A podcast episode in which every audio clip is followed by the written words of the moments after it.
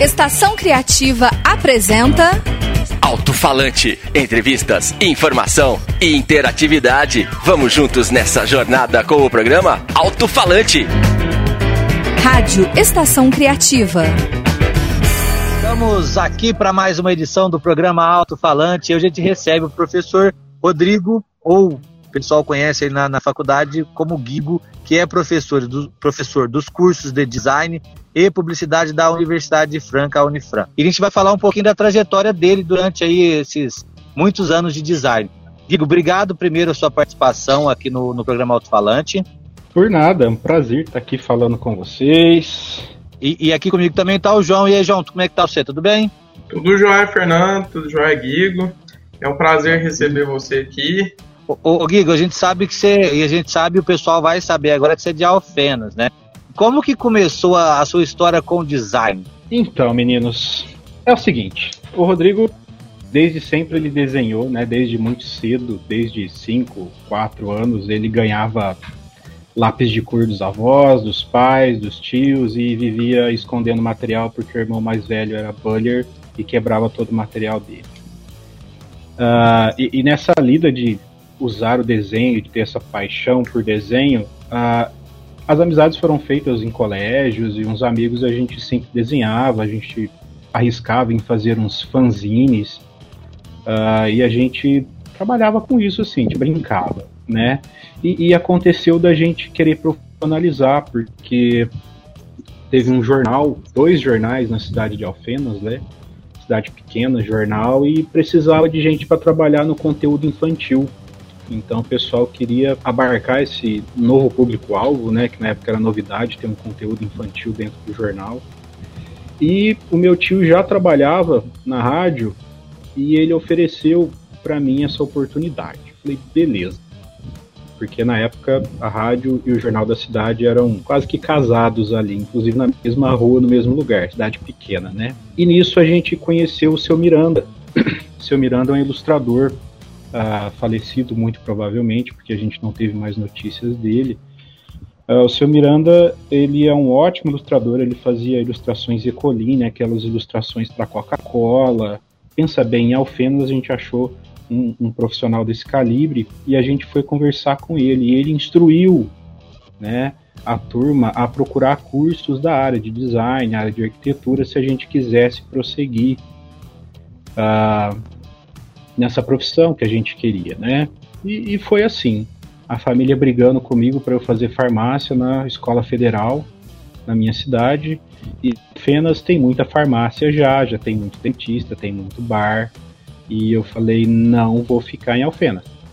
É, vou, vou sair daqui, eu vou trabalhar com o que eu gosto, com o que eu amo, que é desenho.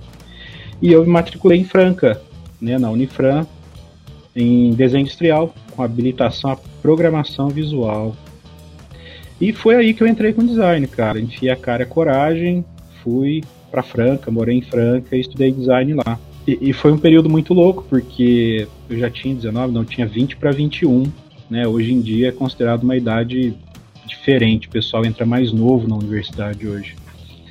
E você fica até seus 20 anos numa cidade pequena, você sai para uma cidade um pouco maior, na verdade Franca é muito maior que Alfenas, e muda tudo, né? Você, a primeira pessoa na, na, na família a ter ensino superior, a sair de casa, então foi muita lambada da vida, né? A ponto de, de eu financiei meu curso 70% do meu curso, né, pelo FIES. Primeira vez que saiu o FIES pelo governo, eu fiz, financiei 70%, minha família me ajudou a pagar 30%, aí tinha que morar, pagar aluguel, então foi aquela loucura. Eu trabalhava durante a manhã como garçom num restaurante para garantir o almoço, às vezes a janta, era como freelance, assim. De tarde fazia estágio, uh, estagiei no núcleo de design na Unifran mesmo, e em outros lugares, né, fazendo freela, inclusive para o pessoal do curso de publicidade também me procurava para fazer ilustração.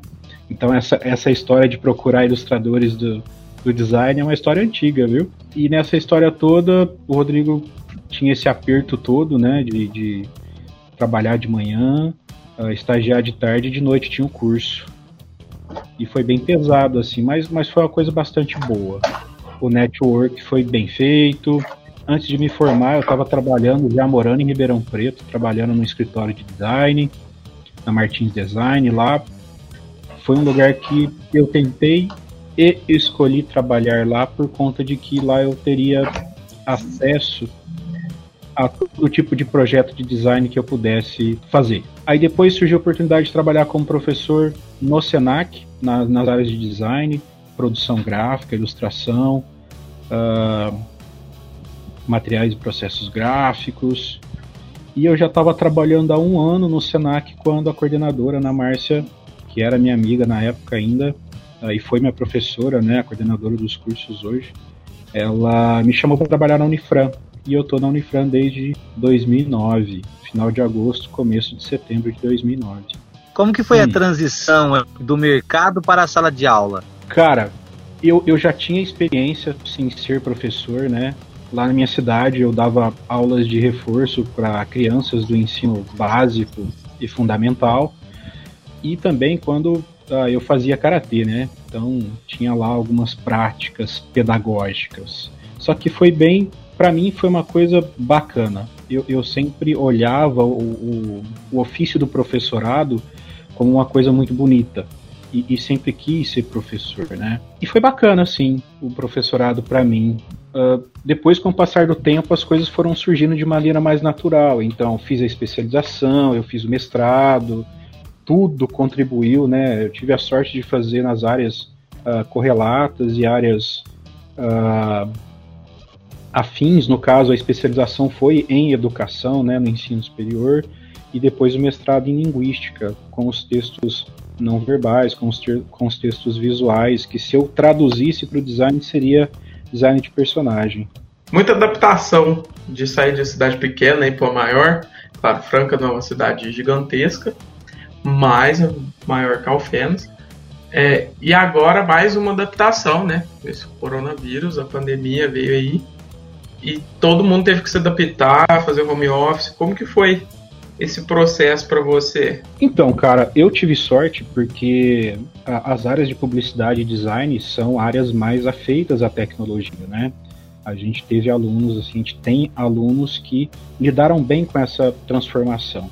O que mais pesou nessa transformação para mim, nessa, uh, nesse período de pandemia, foi justamente reparar a diferença social, em que alguns alunos têm a chance de ter esse equipamento em casa, poder produzir o que a gente pede em sala de aula, porque os dois cursos trabalham com tecnologia, né? Uh, e alguns alunos não poderiam, não tinham essa condição, né? Mal tinham conexão com a internet. Isso eu achei pesado. E a gente tenta burlar isso de alguma maneira, tenta ver. Uh, teve casos até de alunos que fizeram vaquinha para conseguir equipamento para os colegas, eles dispunham de trabalho de ilustração, pra, vendiam, né? Uh, para poder colocar nas doações das vaquinhas. Isso eu achei bacana, despertou coisas boas. Uh, em termos de diferença, eu vi pouca diferença. Eu vi mais. Uh, a gente triplicou o trabalho, né? Porque a gente teve que reestruturar todas as atividades. Quem é professor sabe que as atividades dentro de sala de aula elas são formadas por conjuntos, né? A gente tem que avaliar, além de passar conteúdo, a gente tem que deixar tudo pronto para avaliar o aluno depois. E se deixar pronto para avaliar o aluno depois é que foi mais problemático, tem que adaptar todas as atividades que a gente já tinha pensado para o presencial uh, ah, para poder funcionar também ou funcionar da melhor maneira possível no digital, né, na, na modalidade síncrona. E isso pegou a gente surpresa, né? Isso foi o que mais pesou, porque pedia mais tempo que o normal para a gente poder preparar tudo para poder novamente apresentar isso para os alunos. Né? E, essas modalidades, é, é, elas requerem do aluno mais responsabilidade do que o normal. Porque parece que o presencial dentro da sala de aula, o aluno, ah, já estou aqui, eu sou obrigado a, a, assistir a aula, a desenvolver esse conteúdo, né? Uh, diferente do digital, o aluno às vezes liga, ele se desprende a atenção de uma outra forma, isso faz o processo ficar mais moroso e cobra dele ainda mais responsabilidade. É outra coisa que a gente precisa entender como burlar, né? Mas até então, dos males, o menor, assim, acho que as nossas áreas foram mais tranquilas para essa passagem. Eu imagino o tanto que deve ter sido complicado, porque para nós, como alunos, também a adaptação foi complexa, né? Ter que, ter que se readaptar a um momento tão complicado que estamos vivendo, ainda mais, eu falo pela minha turma que está fazendo TCC, então é, é o último ano, então tudo que a gente planejou para o último ano acabou ficando em segundo plano, que a gente foi se dedicar ao TCC mais por causa do, de ser online, e, e acho que a gente conseguiu apresentar uma coisa legal e isso mostra o comprometimento dos professores também, no, no, no nosso caso, seu, do Zé, é, em relação a, a, tocar esse trabalho mesmo que online. E isso é muito interessante. É bastante interessante, assim, a gente vê essa flexibilidade, que inclusive é uma das competências que precisam ser desenvolvidas nos profissionais de publicidade, né? Uh, vocês desenvolveram bons trabalhos, uh, dentro das limitações possíveis, né, que foram impostas por esse período, e, e foi bacana, foi bacana o resultado que vocês conseguiram. Então, de parabéns. Que bom, fico muito feliz com isso também. E assim, é, você falou agora há pouco do pessoal que se juntou para poder fazer a vaquinha vendendo ilustração. Isso mostra também como que os alunos estão comprometidos com algumas causas, né, Guigo? E assim, a pergunta é: eles conseguiram fechar e conseguir o equipamento? Então, eu ainda não tive essa resposta. Preciso pesquisar essa semana ainda, já que vou entregar. Eu acho que assim, de qualquer forma, se não fecharam o valor, foi um, um valor total, foi um, uma ajuda bem grande por parte desse valor, né? para que a aluna conseguisse esse equipamento. Mas é uma boa pergunta, eu preciso lá saber como tá, porque até eu fiz uma uh, doação e queria ver o resultado disso também. E, e, ver o pessoal se mobilizando a ajudar os colegas, como você disse, uh, teve esse lance de poder entender e poder participar e ver que as, dá aquele, aquele quentinho no coração, porque a gente só vê tanta coisa ruim acontecendo que fica bacana a gente ver que tem pessoas que percebem, no meio de tanta coisa ruim, uma chance de poder ajudar o próximo. Isso é interessante, isso é importante. E como professor, isso faz parte, é, é a parte que alegra a gente e nos motiva a ajudar a formar pessoas, né? Porque dentro da sala de aula, por mais que a gente passe apenas, ou deva passar apenas, tem essa imaginação de passar apenas conteúdo técnico, não é só isso, né? Postura, ela é importante, valores são cobrados, né? E, e, e isso é importante sim. Gostei bastante da postura dos alunos. Isso mostra que a gente, por mais que seja uma situação muito ruim a, qual a gente está vivendo, tem sempre ali coisas boas que acontecem, né? A gente tem que focar na, na situação ruim que a gente está vivendo, claro, mas a gente tem que focar nessas coisas boas que acontecem. Vindo de, de aluno aí, de, de, um curso universitário, isso ainda é, mais simbólico, eu acredito, porque mostra que o mundo não está perdido totalmente, né? É, é o que faz a gente seguir, porque senão, olha, o desânimo bate, mas bate com força. Um outro exemplo é o pessoal que apresentou o TCC essa semana, uh, em que a gente encontra várias temáticas sociais uh, dentro dos projetos. A gente teve campanha para conscientização do, da, da comunidade LGBTQIA+, uh, projetos de material didático para alunos portadores de, de Down, de síndrome de Down, Uh, então a gente consegue ver no aluno essa, esse desenvolvimento social que até algum tempo atrás não era muito comum, né? E, e isso é bem bacana, isso é bastante interessante. É, forma o, o, profissional, o aluno, uma pessoa melhor, ainda bem que está acontecendo isso, né? Era raro se encontrar gente preocupada com causa social há um tempo atrás Ainda bem que agora está todo mundo engajado nisso. Tomara que depois que passe esse período ninguém perca a vontade, né? Duas coisas que a gente pode ver nisso, né? Tem esse lance de tomara que não passe, que continue, né? Que seja frequente. Uma outra coisa é justamente as pessoas terem essa falsa noção de que a educação, o ensino, ela é só essa coisa técnica. E não é, né? A gente trata de humanidades. Na nossa área, principalmente, por mais que seja comunicação, a gente tem muito de humanidade nelas e se a gente perde isso, né, se a gente realmente leva para esse lado só técnico, uh, deixa de ser humano. Né? Enquanto comunicadores, se a gente perde o humano de vista, a gente não comunica. E esses valores são muito importantes. É, é usar a comunicação para fazer o bem, eu acho que deveria ser o, o pressuposto do, do profissional, né? É, às vezes a gente, o mercado é muito cruel na maioria das vezes, né? O mercado é, é sim muito, muito gladiador, digamos assim.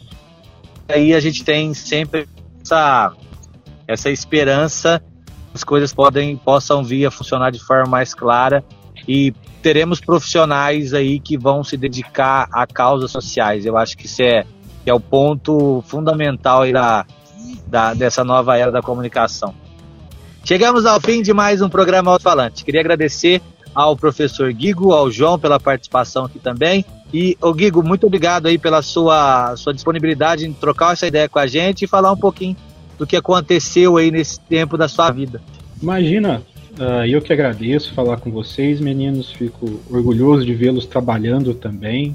Muito bacana dividir uma partezinha da, da nossa vida com vocês. Obrigado, Fernando. Obrigado, Gui. Foi muito bom o papo. Tomara que aconteça umas próximas vezes, né? Te receber de novo aqui é sempre bom. Eu acredito, senhores, que, que esse seja o meu último alto-falante. Eu não alguma coisa marcada para frente aí, aí no decorrer do, do mês, mas acredito que esse seja meu último. Eu queria deixar aqui registrado a, a, o meu prazer de ter participado desse projeto. É, eu me formo agora no final do ano. Mas espero que o ano que vem, se eu for fazer jornalismo, possa participar novamente desse projeto tão legal que é o Alto Falante. Não, das próximas vezes você vem como profissional falando do mercado de trabalho. E esse foi o Alto Falante de hoje. A gente volta numa próxima oportunidade. Acredito que volte com o João no comando do Alto Falante, do Fadu também. E que a gente possa se encontrar aí numa, numa, numa próxima edição. Beleza? Fique ligado, fique com a gente. Tchau, obrigado. Alto-falante. Rádio Estação Criativa.